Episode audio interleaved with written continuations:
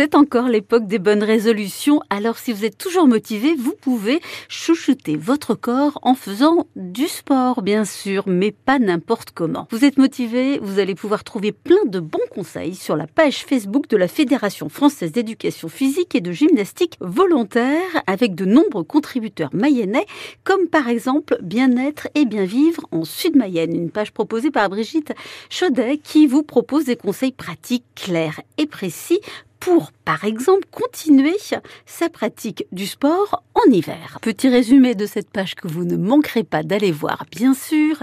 Protéger les extrémités. Si 30% de la chaleur s'échappe par les mains et les pieds, la tête en évacue à elle seule également 30%. Misez donc sur les gants, bonnets, bandeaux et cagoules. Optez pour la règle des trois couches pour vous habiller et laisser la peau respirer et puis si finalement vous n'étiez pas si motivé que ça, autre conseil, évitez les efforts violents. Ça vous arrange peut-être. Sachez qu'il ne faut pas faire de séances à haute intensité fractionnées par des températures extérieures inférieures à moins 5 degrés. Un bon prétexte donc s'il fait froid pour éventuellement ne pas faire de sport. Et si vous êtes toujours motivé, que vous n'avez pas tout noté, rendez-vous sur la page Facebook EPGV Mayenne 53 de Brigitte Chaudet et vive le sport.